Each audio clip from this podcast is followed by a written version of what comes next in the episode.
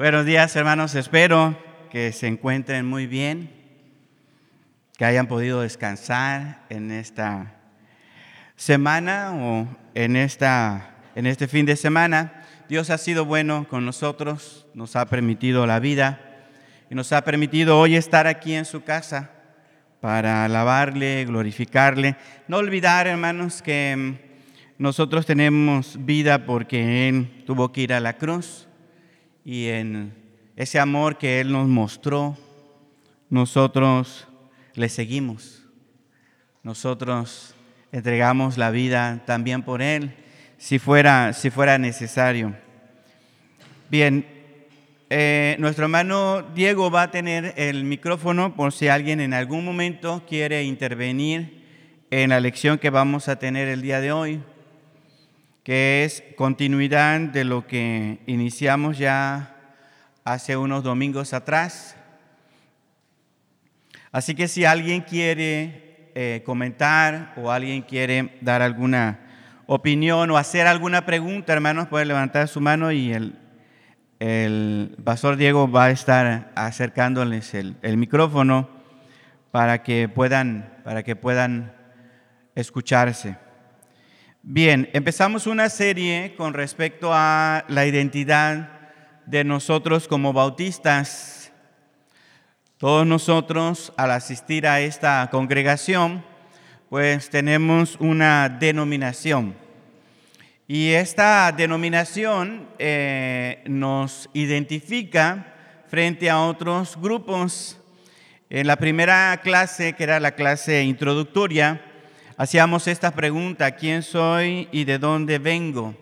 Para que nosotros pudiéramos entender que estas preguntas en nuestra vida personal, al responderlas directamente asociada a nuestro hogar de origen, pues determina mucho de lo que nosotros hacemos, pensamos y somos. Y lo mismo se tiene que hablar cuando eh, decimos quién somos en sentido religioso, en sentido denominacional, porque hay bautistas, presbiterianos, pentecostales, adventistas, católicos, mormones, testigos de Jehová y un sinfín de grupos, ¿no? Así que cuando nosotros decimos que somos bautistas, nos estamos identificando en medio de un vasto número de grupos religiosamente eh, eh, organizados y que existen el día de hoy. ¿Qué hace que un bautista sea un bautista? Esta era otra pregunta que nos hacíamos en la primera lección. ¿Qué hace que nosotros seamos identificados como bautistas? ¿Por qué no decir que somos adventistas? ¿Por qué no decir que somos presbiterianos? ¿Mm? ¿Por qué no ponerle allí afuera a nuestra iglesia, iglesia apostólica y maranata? Porque no tiene que ver con quiénes somos, con la identidad que nosotros tenemos, que hace que un bautista sea un bautista y decíamos que las denominaciones en, en especial son una combinación de creencias y prácticas. Es una combinación de creencias y prácticas que en este caso nos distingue a nosotros como bautistas de otros grupos cristianos. ¿Qué es una denominación? Es un conjunto de creencias y prácticas que identifican a un grupo en particular. Este grupo cree estas cosas y practica estas cosas. Este otro grupo cree de manera diferente estas otras cosas y practica de forma diferente la religiosidad dentro de su grupo. Entonces, hablar de denominación, estamos hablando de creencias, de doctrinas, y estamos hablando también de prácticas prácticas diferentes. ¿Todo hasta aquí vamos bien, hermanos?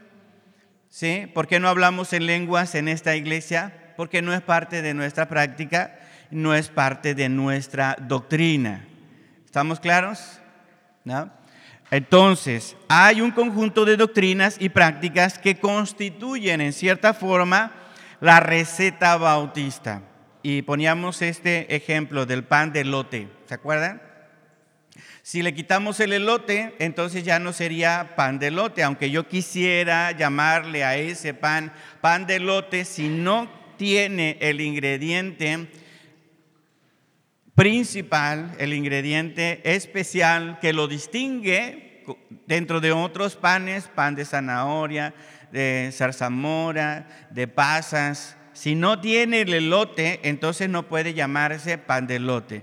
Si los bautistas no tienen ciertas doctrinas en su iglesia, si los bautistas no tienen ciertas prácticas en su iglesia, por más que le pongan el rótulo allá afuera de bautistas, no será una iglesia bautista. ¿Verdad? Hasta aquí vamos bien. Ok.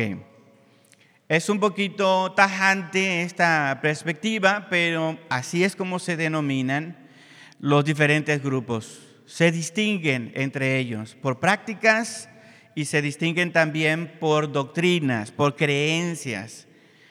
Bien, ¿cuáles son las creencias y las prácticas que distinguen a los bautistas? ¿Cuáles son estas prácticas y doctrinas ¿Qué es lo que constituye la receta bautista? Bien, la receta bautista la podemos llamar, ¿no? A través de estas doctrinas, el señorío de Cristo, la Biblia como autoridad, la suficiencia del alma, la salvación del pecado y la muerte eterna, el sacerdocio del creyente, el bautismo del creyente, el bautismo y la cena del Señor como símbolos, la membresía regenerada, la libertad religiosa, el gobierno congregacional, la autonomía de la iglesia, la cooperación voluntaria. ¿No? Estas son doctrinas que distinguen a los bautistas. Otros pueden tener la misma doctrina ¿no?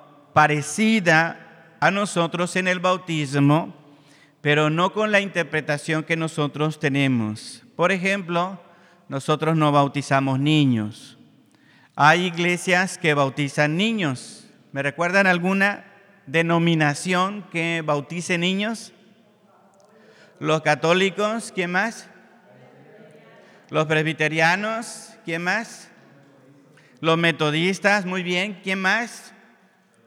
los luteranos, muy bien, los anglicanos también, el pastor Daniel hablaba de John Stott, el jueves él es anglicano, ¿eh? es un teólogo anglicano. Entonces, ah, nosotros no bautizamos niños porque creemos que la Biblia dice que solamente se deben bautizar creyentes. Creyentes. Si un niño pues no ha podido llegar a la edad suficiente para entender el mensaje de Jesucristo y confesar de primera mano que cree en Jesús. Entonces, a eso nos referimos. Otros grupos pueden tener el tema de esa doctrina, pero lo creen de manera diferente, lo creen de forma distinta. ¿Cuáles son algunas prácticas de nosotros como, como bautistas que damos énfasis a ciertas prácticas? Por ejemplo, el evangelismo. Es algo que ha distinguido a los bautistas, el evangelismo. El compartir el evangelio a otras personas, a decirles de manera personal o a través de la iglesia, no, hay un evangelio, hay una buena noticia para ti. Eso es un énfasis que los bautistas tienen muy claro. Otro énfasis, las misiones, colaborar para las misiones. Otro énfasis, la educación cristiana. Y les decía en esta clase, que la educación cristiana ha distinguido a los bautistas de tal manera que el material de los bautistas circula en toda Latinoamérica. Presbiterianos, pentecostales, incluso adventistas que también se distinguen por la educación, pero incluso ellos en algunos lugares en Latinoamérica utilizan el material bautista, el material de Casa Bautista de Publicaciones, también conocido como Mundo Hispano. Los bautistas hemos hecho un énfasis en la educación cristiana. El servicio, el trabajar y colaborar en la obra, el servicio es otra práctica importante Y la compasión social, ver por el necesitado, por el enfermo, por el que no tiene para comer, el que no tiene un techo. Los bautistas han hecho organizaciones para ayudar en esas áreas. Dice, vas a llevar el Evangelio y ese Evangelio tiene que darle cuenta a las personas que Dios quiere una vida digna para ellos. Así que los bautistas no solamente dicen, pum, entregamos el Evangelio, su alma está salvada, los demás no nos importa, que viva en la pobreza y en la miseria. No, los bautistas tenemos esta, esta práctica, este énfasis en la compasión social. Bien, ¿dudas hasta aquí, hermanos? Esto fue parte de la introducción. Después con el pastor Daniel se vio la clase sobre el señorío de Cristo. Jesucristo es el único Señor sobre la iglesia, soberano y autoridad última de la iglesia. Ninguna persona, ningún pastor, ningún maestro, ningún grupo dentro de la iglesia puede levantarse como autoridad por encima de los demás. El trabajo de los diáconos es un trabajo muy específico. El trabajo del pastor es un trabajo muy específico. El trabajo de los maestros es un trabajo muy definido. Pero ninguno de ellos como grupo o como persona tiene la autoridad para hacer que los demás crean lo que Él quiere que crean. Eso es algo que se vio en la enseñanza sobre el señoría de Cristo. Solo Cristo es el que puede hacer que las personas crean su palabra y lo sigan a Él. Bien, ¿dudas, preguntas, hermanos? No, yo no estoy diciendo, hermanos, que las otras denominaciones no sean cristianas o no sean salvas, sino simplemente que tienen doctrinas diferentes a las nuestras y prácticas diferentes a las nuestras.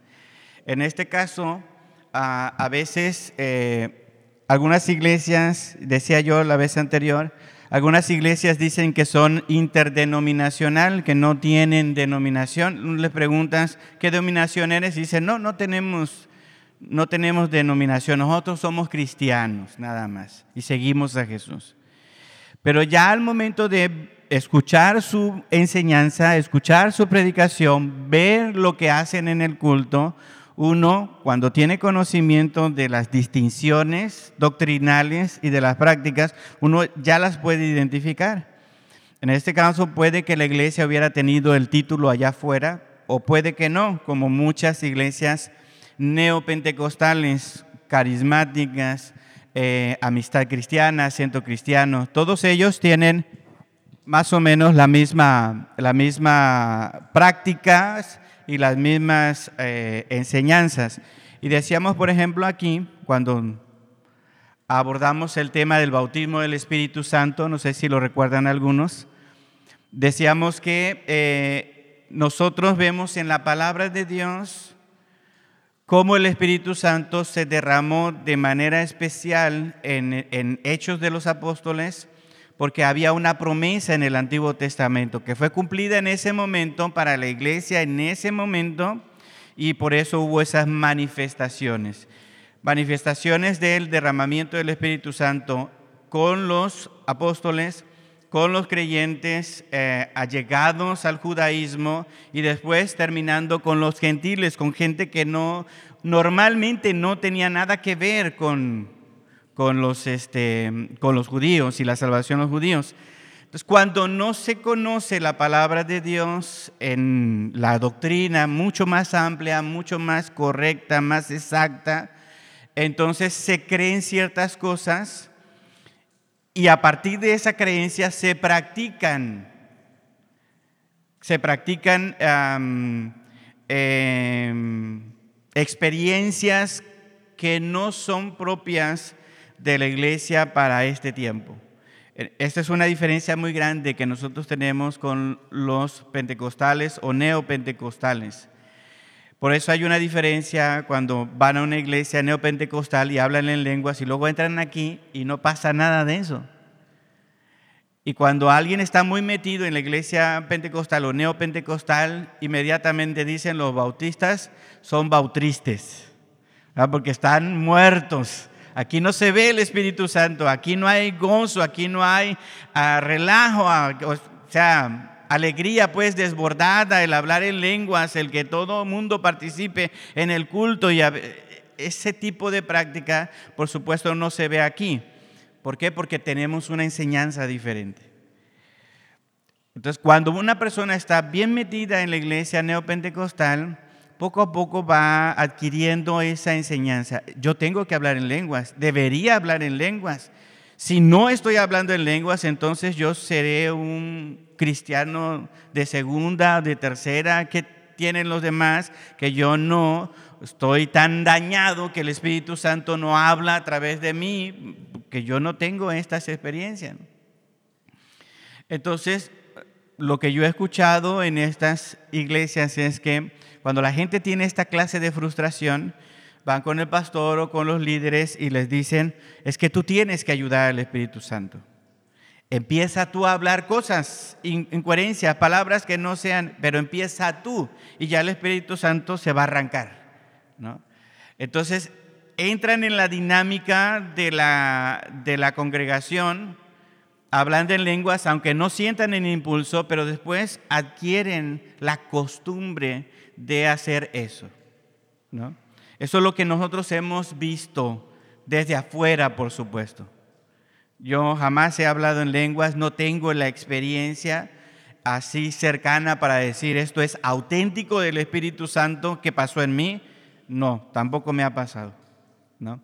Y es a muchos cristianos en la historia de la iglesia no les ha pasado. ¿Por qué? Porque tenemos una enseñanza diferente. El movimiento pentecostal empezó por ahí de principios de 1900 en la calle de Azusa, venido de un pastor bautista que sentía la necesidad de avivar la iglesia y entonces se separó, empezó a tener un grupo, se reunían en algunas escuelas y ahí empezaron a tener esta clase de manifestaciones y ¡pum!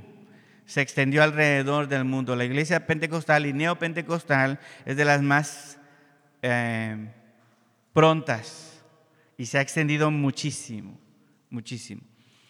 Ahora, ¿por qué creemos, y esto lo analizamos en, los institutos, en los seminarios, ¿por qué creemos que las iglesias pentecostales y neopentecostales han crecido tanto en América Latina y especialmente en Brasil? Entonces se ha hecho análisis de que han tocado las necesidades básicas de la gente en la sociedad. La pobreza, la enfermedad, la desintegración familiar, la falta de oportunidades para el trabajo. Entonces, en esos lugares donde ha habido más carencias es donde la iglesia pentecostal, ¡pum!, explotó, creció enormemente. Y de ahí se fue hacia otras denominaciones.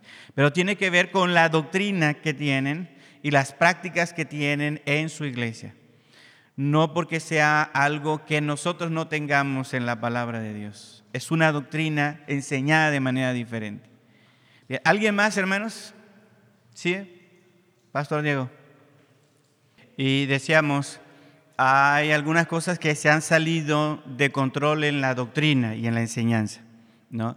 Uh, sí tenemos evidencia en la palabra de Dios que hubo bautismo del Espíritu Santo después de la confesión de fe. Sí lo tenemos en la palabra de Dios, ¿no?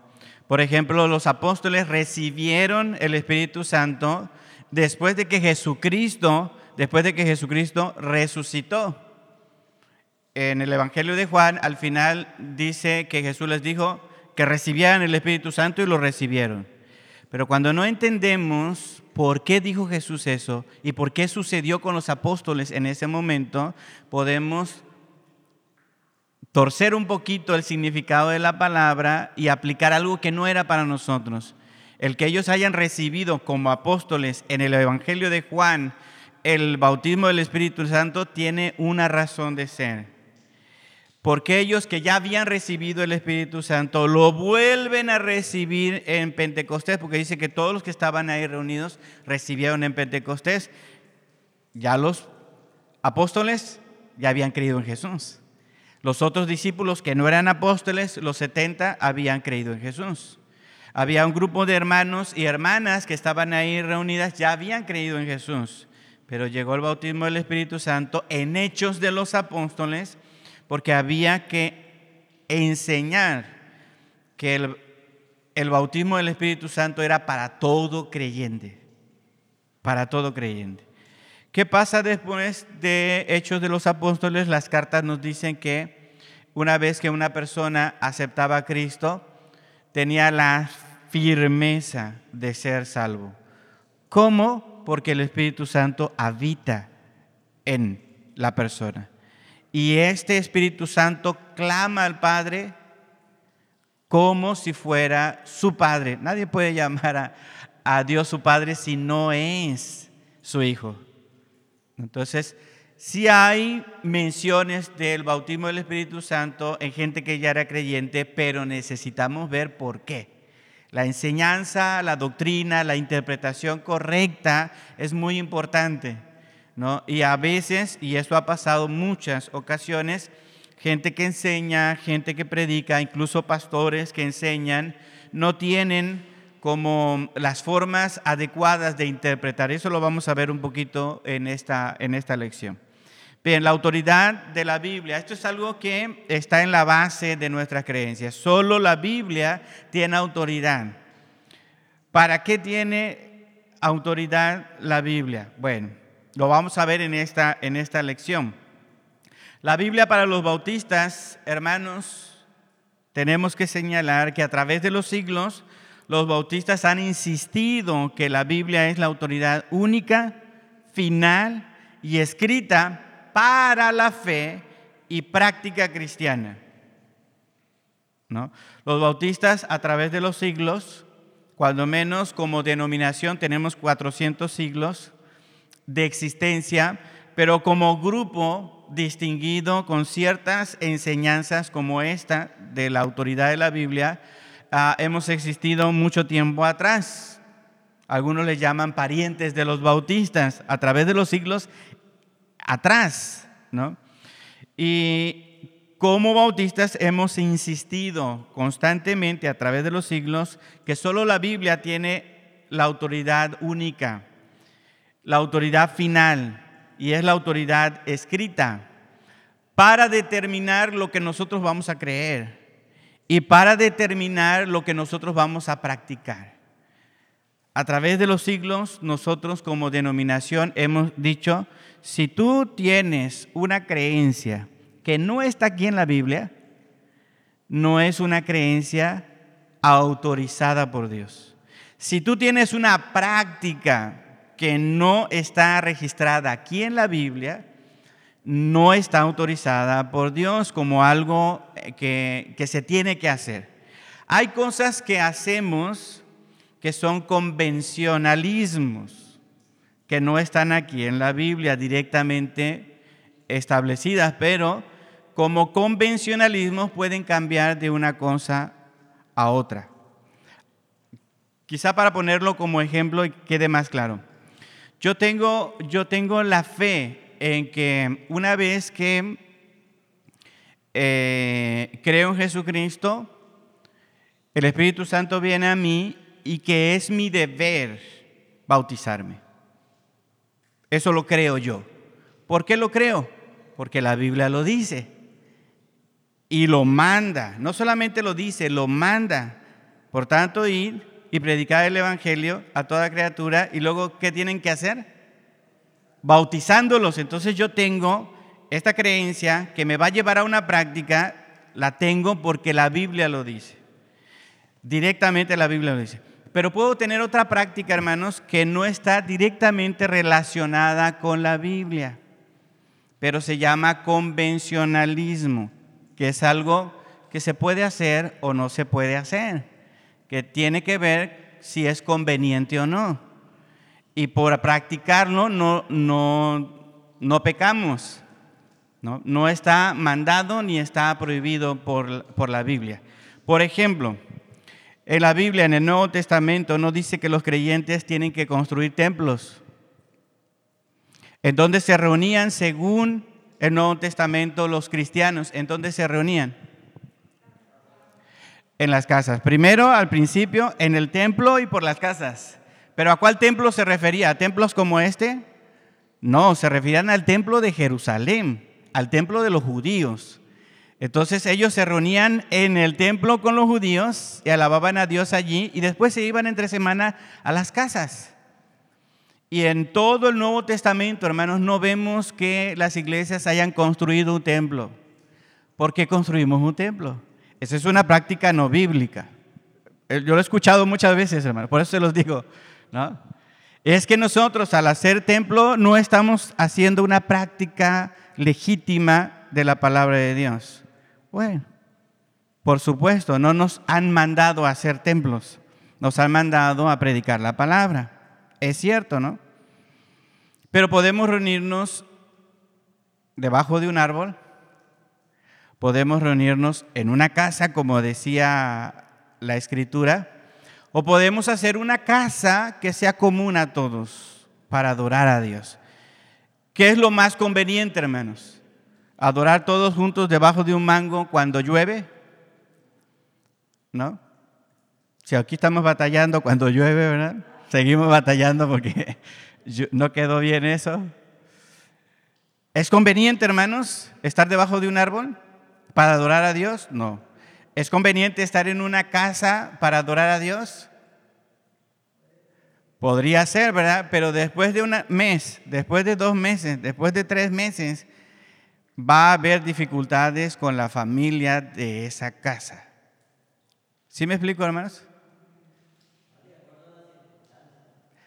Es, es exactamente lo que acabo de decir. Es convencionalismo es lo que sea necesario, lo que sea adecuado para la circunstancia que la congregación está viviendo. ¿Podemos hacer un templo chiquito? Podemos hacerlo. ¿Podemos hacer un templo grande? Podemos hacerlo. Va a depender de la congregación. Pero estamos practicando algo que no dice la Biblia, es convencionalismo, no es doctrina, no es doctrina. Pero cuando hablamos de doctrinas y prácticas importantes, de nuestra fe, entonces la Biblia tiene la autoridad final.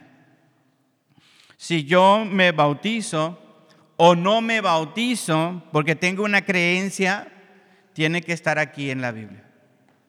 Tiene que estar ahí en la Biblia. ¿Sí me explico? Creencias fundamentales, prácticas fundamentales de la iglesia. Hay cosas que son, que son convencionalismos. Si los pastores usan vestimenta o no, también es convencionalismo. Algunos usan corbata, algunos usan cuello clerical, otros usan alba blanca, otros usan alba negra, otros usan otro tipo de, otros usan un moño, hermanos, los reformados holandeses usan un moño. Son convencionalismos. La Biblia no lo exige ni lo prohíbe. Bien. Entonces hasta aquí vamos bien. Los bautistas en cuanto a la Biblia han resistido a otros que niegan esta enseñanza de que la Biblia tiene la autoridad final en muchos temas de nuestra fe. Los bautistas han resistido a quienes niegan esta enseñanza.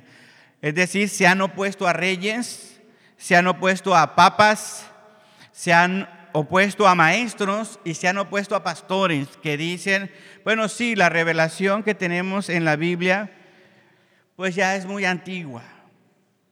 El Señor me ha revelado una nueva enseñanza. Ahora todos vamos a andar como patitos alrededor del templo. Yo recibí esta enseñanza, yo recibí esta revelación, Dios me ha hablado a mí, vamos a practicar el caminar de patitos todos juntos. ¿Qué dicen los bautistas? Estás pero loco. es una forma de decirlo. Estás mal. ¿Por qué? Porque no hay una nueva revelación. Eso no está en la palabra de Dios. No podemos practicar algo que evidentemente no tiene nada que ver con la escritura. Es que ahora para ser salvos, ¿no? ustedes tienen que dar 100 dólares. ¿Han escuchado eso? Porque el Señor me reveló que a punta de dólar, dijo una ex esposa de un apóstol, a punta de dólar, ustedes dan los dólares, yo los meto al, al, cielo. A punta de dólar yo los meto al cielo. ¿De dónde sacó esa enseñanza? Y así han salido muchas enseñanzas alrededor del mundo.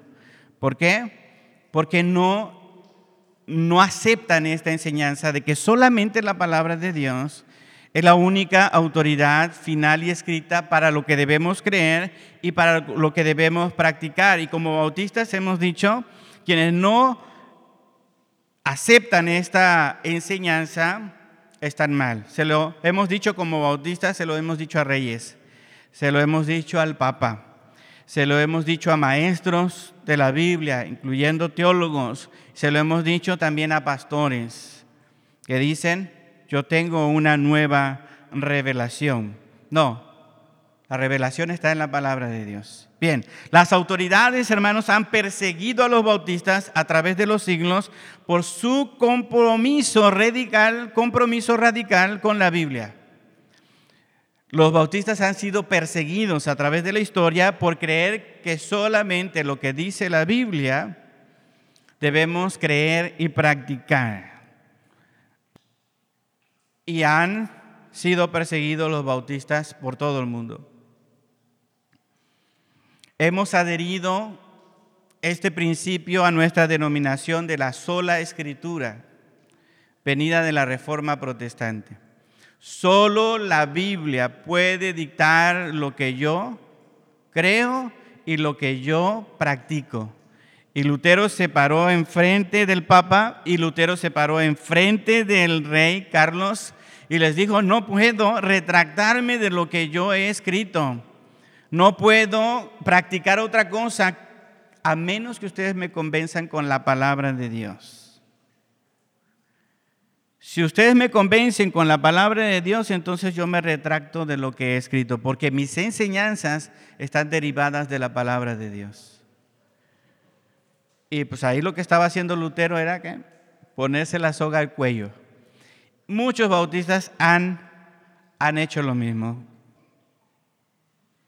Y así podemos encontrar en la historia muchos bautistas que han dicho solo la Biblia puede dictar lo que nosotros creemos y practicamos.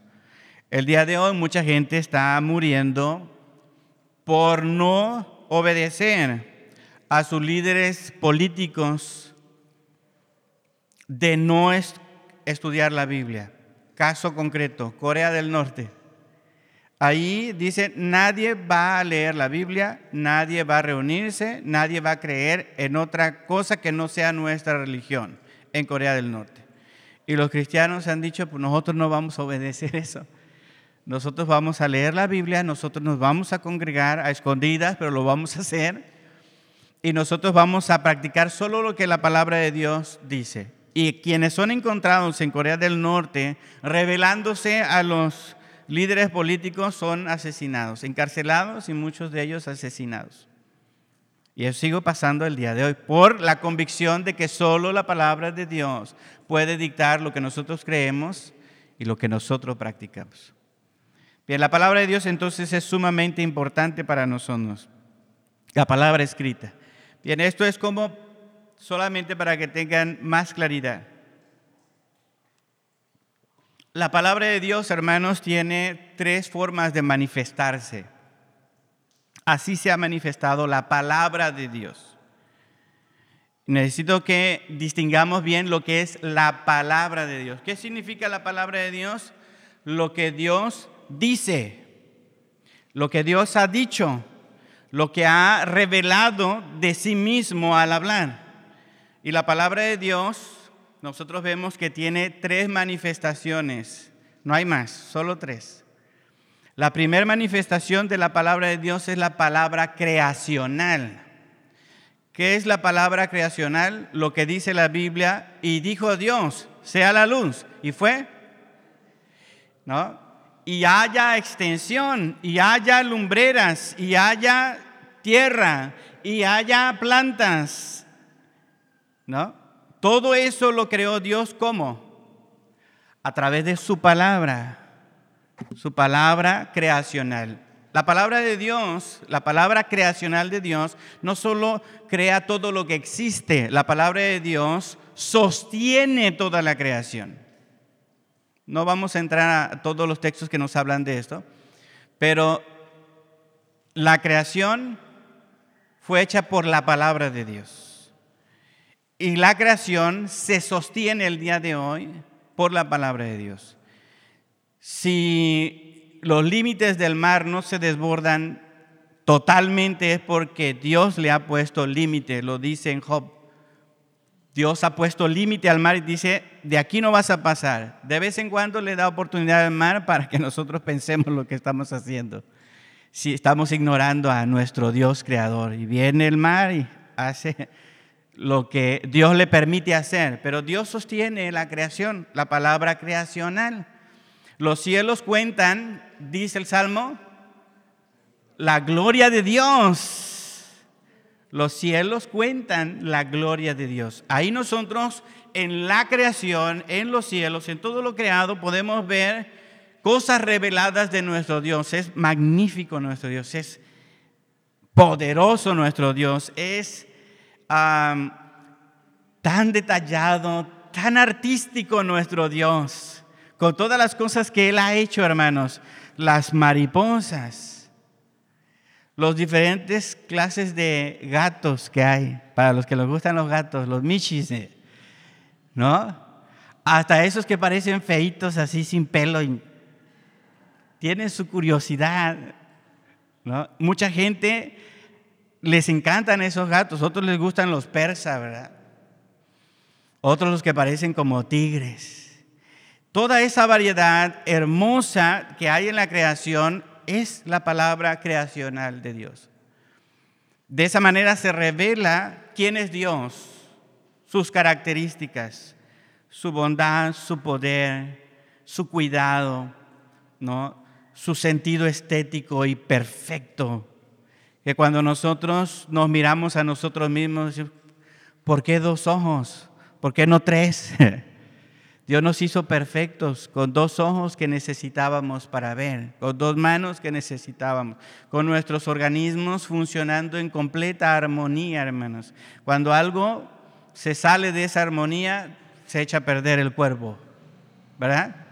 Cuando empezamos a no digerir eh, o procesar el azúcar, cuidado, cuidado. Dios hizo las cosas de manera... La otra manera, manifestación de la palabra de Dios es la palabra encarnada. La palabra encarnada. ¿Quién es la palabra encarnada, hermanos? Jesucristo. ¿no? Y en el principio era el verbo y el verbo era con Dios. ¿no? Y vimos su gloria, dice eh, Juan, ¿no? como la de unigénito. Y él vino a este mundo. Jesucristo es la palabra de Dios encarnada. El que me ha visto a mí, dijo Jesús, ¿ha visto a quién? Al Padre. Y las cosas que yo digo y las cosas que yo hago, decía Jesús, no las hago por mí mismo, sino las hago porque el Padre me indicó que lo hiciera y que lo dijera. Entonces, quien conoce a Jesús, conoce al Padre, conoce a Dios. A través de Jesús nosotros podemos entender quién es Dios como nuestro Padre Celestial. Jesucristo tuvo una relación tan hermosa y cercana con su Padre y nos dijo que nosotros podíamos orarle a su Padre de la misma manera, diciendo, Padre nuestro que estás en los cielos. El tipo de relación tan bonita y especial, hablando de la parte humana de Dios, ¿no? Dios dice, yo les he mostrado cómo se pueden relacionar. Hay una parte en la cual nosotros no podemos acceder en ese tipo de relación, que es la parte divina de Jesús. Pero la parte humana, Él nos ha revelado muchas cosas respecto a nuestro Padre Celestial, respecto a los planes que se tienen para el futuro. Bueno, la tercera manera en la que se manifiesta la palabra de Dios es la palabra escritural. ¿No? La Biblia habla de una serie de libros. Biblia viene de una expresión que significa biblios o libros. De ahí viene la palabra biblioteca. Entonces la Biblia es un conjunto de libros donde Dios ha dejado su revelación escrita para que todo mundo pueda acceder a ella. Y de manera muy puntual sepamos cómo podemos ser salvos. Esa es una de las características más importantes de la palabra escrita de Dios, que aquí nosotros podemos saber qué es lo que Dios ha dicho para que el ser humano sea salvo. ¿No? Entonces, la palabra creacional, la palabra encarnada y la palabra escrita. La palabra creacional la podemos ver. La palabra encarnada la podemos experimentar en una relación personal con Jesús. Pero la palabra escrita, hermanos, la debemos estudiar, meditar y practicar. Cada una tiene su razón de ser. ¿Hasta aquí vamos bien, hermanos? ¿Dudas? ¿Preguntas? Hermano Efraín. Sí. Bueno, cuando hablamos de mm, la revelación de Dios, en la parte escrita estamos involucrando esa etapa porque es un proceso, digamos, natural que el Señor usó para poder transmitir su voluntad y las palabras que quedarían. Todos los, libros, la mayoría de ellos, pasaron por una etapa oral. Y, era la forma en la que se transmitía el conocimiento. Así se transmitía en la antigüedad el conocimiento. No era que inmediatamente iban y a escribir, no. Se hablaba lo que Dios había dicho a Moisés, se hablaba, se hablaba, se hablaba, se hablaba. Lo que le decían los profetas, se hablaba, se hablaba, se hablaba. Lo que habían dicho Jesús en su vida, en su ministerio, se hablaba, se hablaba, se hablaba. Con el paso del tiempo hubo necesidad de escribir lo que ya los profetas habían recibido de forma ah, personal y habían compartido de manera oral. O sea, primero, todos estos libros circularon de forma oral, antes de escrito, pero es parte del, mismo proceso. ¿Sí me explico? Es parte del mismo proceso. Por ejemplo, con una, una disciplina que se llama la crítica este, textual, nosotros vemos el procedimiento de estas cosas como al principio la iglesia eh, tenía, tenía todo el trabajo de compartir lo que Jesús había dicho y lo hacía de manera oral. Para la iglesia primitiva pronto iba a venir el Señor. Así que no había necesidad de escribir. ¿Por qué? Porque ellos mismos estaban hablándole a la gente y diciendo Jesús enseñó esto, Jesús hizo esto, fue crucificado y resucitó de manera oral. Pero la primera generación esperaba que Jesucristo viniera inmediatamente. Esto es algo que ellos vieron que no aconteció. No aconteció. Entonces algunos apóstoles estaban muriendo, asesinados por su testimonio de hablar con otros y se vio la necesidad de escribir los evangelios. Por supuesto, todo esto guiado por el Espíritu Santo, ¿no? Lo que es la inspiración y la escritura y la preservación de la escritura es algo que el Espíritu Santo ha hecho. Entonces, cuando vieron que los discípulos y todos los testigos de primera mano estaban muriendo, hubo necesidad de escribir. Y por eso se escribieron diferentes, diferentes evangelios. Porque había diferentes lugares y diferentes necesidades dentro de la iglesia y cada autor, guiado por el Espíritu Santo, rescató de su conocimiento oral lo que era necesario escribir para su comunidad, con intenciones muy específicas. ¿Para qué escribió Marcos? Tiene su intención. ¿Para qué escribió Mateo? Tiene su intención. ¿Para qué escribió el Evangelio, este, el apóstol Juan? Tiene su intención. ¿no? Pero todo eso está dentro del gran plan de Dios de dejarnos una escritura que fue cerrado, hermanos, hasta el siglo IV después de Jesucristo con el canon. Eso es un proceso largo. Lo oral, luego lo escrito, luego muchos escritos y después cerrar el canon. Para decir, estos son los libros autorizados. Circulaban muchos evangelios, circulaban muchas cartas, pero para el siglo IV dijeron, la iglesia, guiada por el Espíritu Santo, dijo, estos son los libros que van a contener la palabra de Dios. Todo ese proceso creemos que Dios lo guió. Lo guió. Pero está estas etapas, cuando hablamos de la palabra escrita. Bien. Ok, con esto vamos a terminar, hermanos. ¿Por qué la Biblia es una autoridad? En primer lugar, por su naturaleza divina. Su naturaleza divina constituye la base de su autoridad. ¿Qué queremos decir con su naturaleza divina? La Biblia, hermanos, no tiene origen en los hombres. La Biblia tiene su origen en Dios. Todo lo que hay en la Biblia, su origen viene de Dios. Y por eso es que ella tiene autoridad. Jeremías, si pueden ayudarme con las citas, Jeremías capítulo 18, versículo 1 y 2. Jeremías 18, 1 y 2. Dice el texto, palabra de Jehová que vino a Jeremías diciendo, ¿no? Levántate y vete a casa del alfarero y allí te haré oír que... Pero ¿qué dice entonces al principio? Palabra de Jehová que vino a quién? A Jeremías. No Jeremías solito dijo, me voy a poner a escribir esto. No, palabra de Jehová que vino a Jeremías. El origen es Dios, el origen es Jehová. Vino a Jeremías y le dijo, vete a casa del alfarero y allí te voy a dar más palabras más palabras. Voy a seguir leyendo a ver si nos da tiempo de regresar a este texto. Y descendí a casa del alfarero y aquí que él trabajaba sobre la rueda. Y la vasija de barro que él hacía se echó a perder en, su mano y volvió y la hizo otra vez vasija, según le pareció mejor hacerla.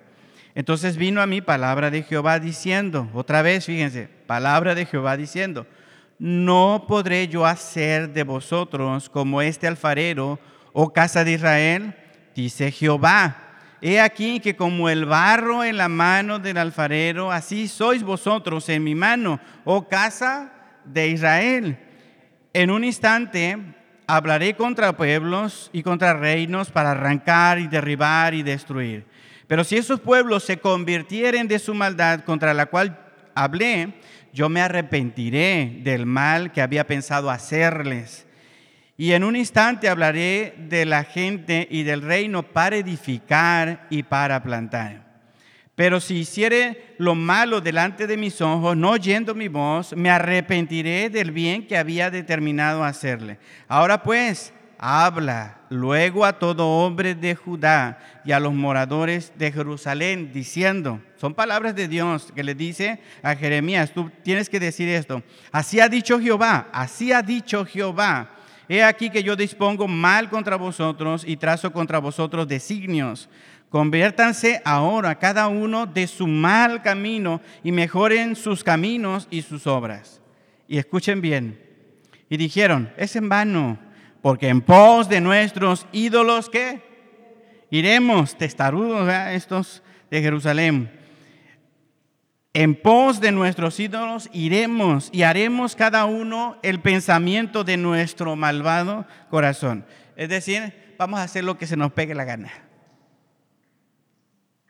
Fíjense, lo que está diciéndole Dios les está advirtiendo a través de una voz de Jeremías para decir, arrepiéntanse. ¿Por qué? Porque yo tengo destinado para ustedes mal. Pues si ustedes se arrepienten, yo voy a cambiar eso por ustedes. Bien. Ezequiel 12.1, Ezequiel 1 y 2.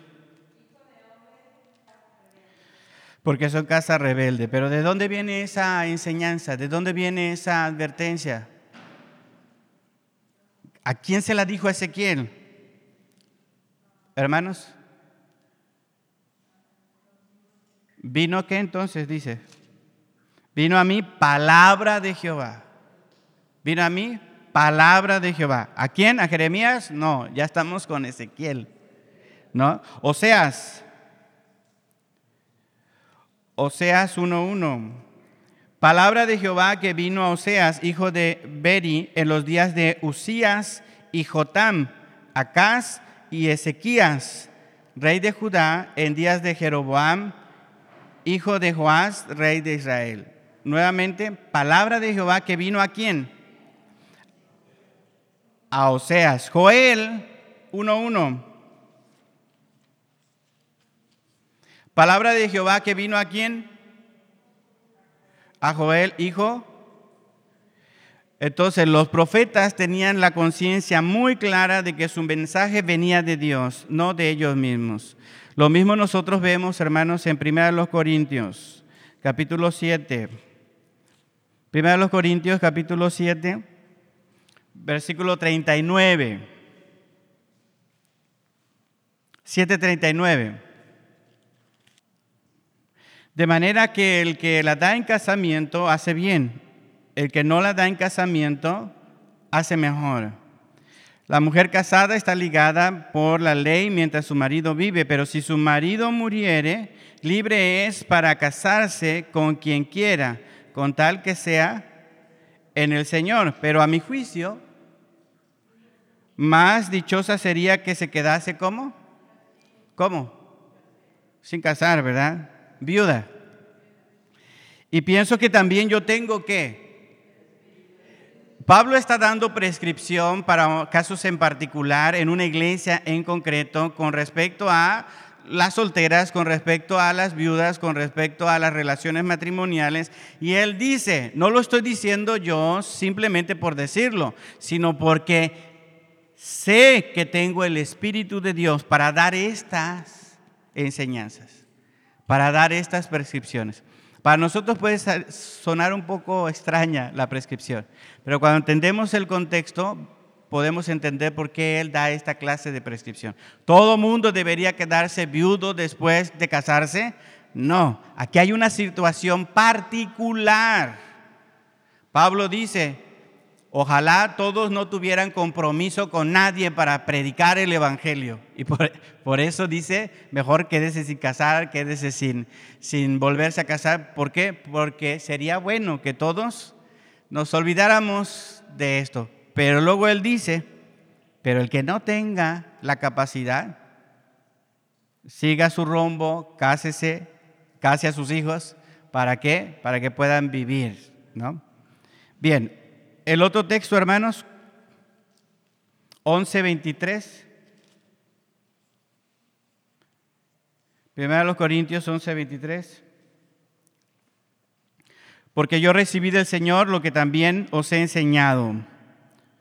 Que el Señor Jesús la noche que fue entregado tomó pan. ¿Qué recibió Pablo?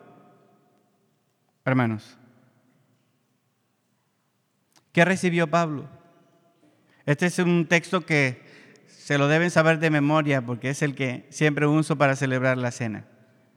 ¿No? ¿Qué recibió Pablo? La ordenanza de la cena. ¿Cómo debería hacerse la ordenanza de la cena del Señor? Y si ustedes ven los versículos anteriores, Pablo les dice, eso que ustedes hacen de celebrar la cena así, eso no es celebrar la cena. ¿No? ¿Cómo se debe celebrar la cena? Ah, yo recibí del Señor Jesús la instrucción de cómo se debe hacer. Entonces, no solo los profetas del Antiguo Testamento, sino también los escritores del Nuevo Testamento recibieron palabras de Dios para escribir lo que escribieron. Vamos al último pasaje. Segunda de Pedro 1, Segunda de Pedro 1, 19 al 21. Tenemos también la palabra profética más segura, hablando de la palabra de Dios, a la cual hacéis bien en estar atentos, como una qué, hermanos? ¿Como una qué? Antorcha. ¿Sí están todos ahí? ¿Todos trajeron su Biblia? ¿Sí? ¿Todos están buscando? Lo, lo, lo, bueno que no soy su profesor de, del instituto, si no los repruebo,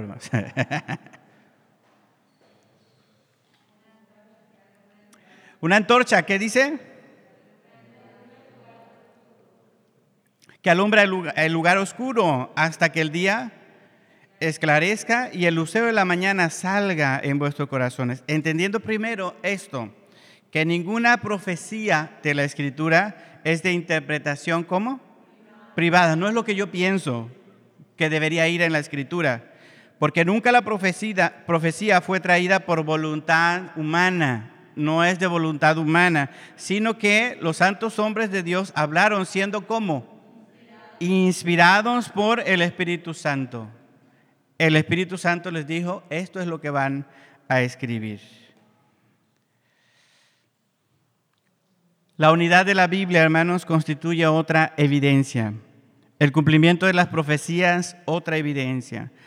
La relevancia de su mensaje hasta el día de hoy constituye la evidencia de que la Biblia es una autoridad para nosotros. Nada más puede ocupar el lugar de la Biblia. No es lo que yo pienso, lo que yo creo, lo que a mí me parece, no es lo que le parece al pastor fulano de tal, al apóstol fulano de tal, al maestro tal renombrado, no, es lo que dice la Biblia.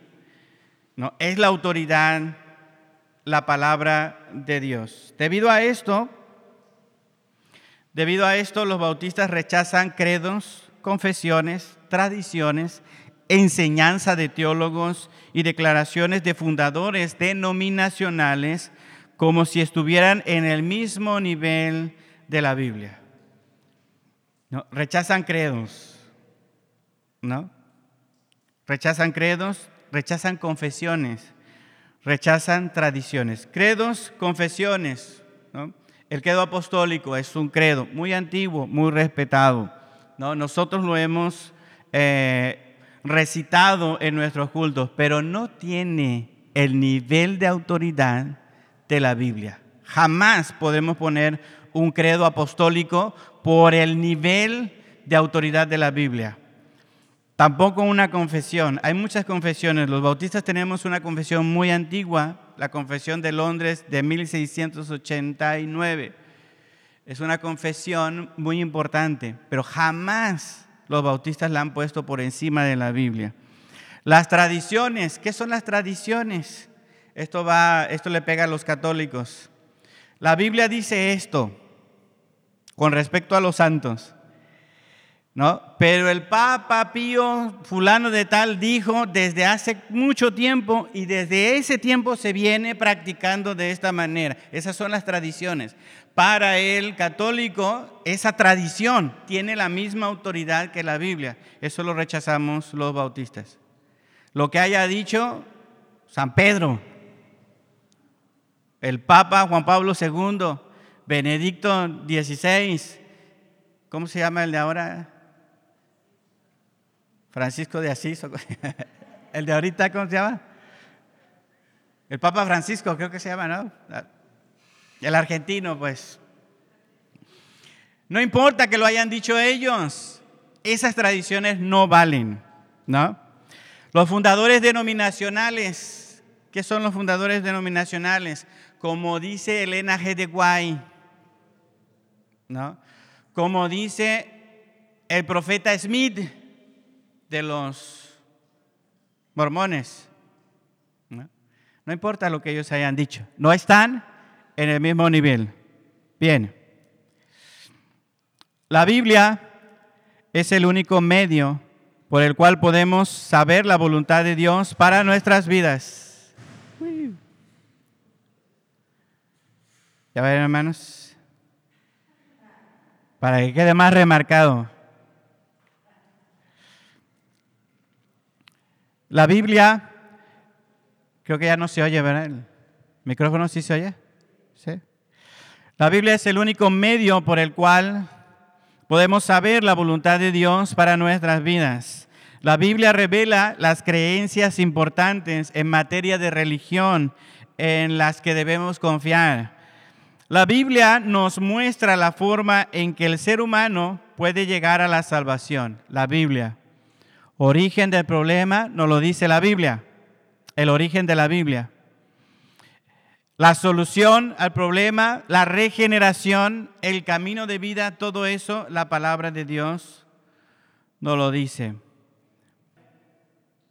Hay peligro en decir que todo creyente debe gozar de libertad para interpretar la Biblia por sí mismo. Hay peligro en decir que todo creyente debe gozar de libertad para interpretar la Biblia, hermanos. Claro que sí hay peligro.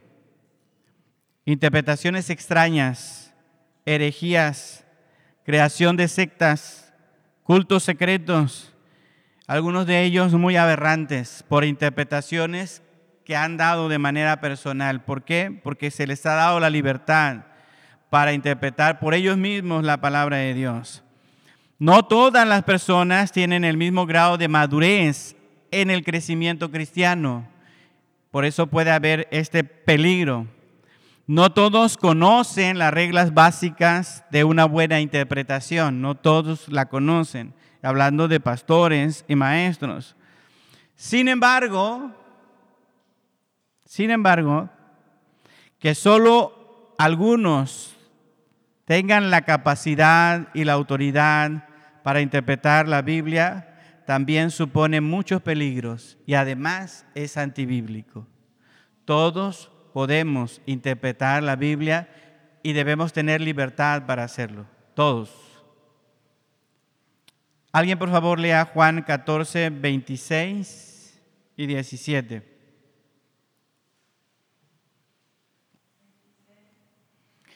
Juan 14, 26 y 17. Muy bien. ¿Él qué va a hacer el Espíritu Santo? ¿Cómo? Nos va a enseñar, nos va a recordar las palabras y va a estar con nosotros. Y todo verdadero creyente tiene el Espíritu Santo. Todos los verdaderos creyentes tenemos el Espíritu Santo. Él nos puede guiar. Todos podemos aprender las reglas básicas de la interpretación bíblica. Todos podemos aprender eso. Y pertenecer a una iglesia bautista con buenas bases bíblicas es una gran ventaja.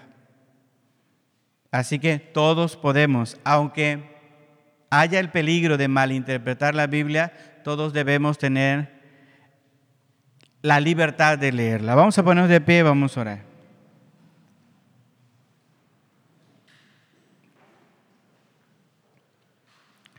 Padre Santo, te agradecemos, Señor, por la oportunidad que nos has dado de meditar en este tema. Permítenos entender, Señor, que tu palabra tiene prioridad de nuestra vida, Señor, en la manera en la que se define nuestra creencia y se define nuestra práctica. Padre, algunas personas no entienden por qué no aceptamos sus creencias o no aceptamos sus prácticas. Porque en algún momento de la historia hemos sido rebeldes y no nos hemos sometido a la enseñanza de otras personas o la obligación del gobierno para dejar de practicar lo que tu palabra dice. Pero Señor, hemos aprendido que solo tu palabra escrita puede dirigir nuestra manera de vivir, nuestra manera de practicar nuestra devoción hacia ti, Señor. Y cómo es a través de tu palabra que nosotros tenemos las doctrinas en las cuales creemos. Permítenos, Señor, seguir creyendo que tu palabra debe tener ah, una prioridad sobre cualquier otra cosa en este tema. Que cuando alguien, Padre, se acerque a nosotros y nos pregunte, por qué somos bautistas, podamos responder que creemos que tu palabra es la única autoridad en materia de fe y práctica. Te lo pedimos en el nombre de Cristo Jesús. Amén. Pueden tomar asiento, hermanos. Que el Señor les bendiga.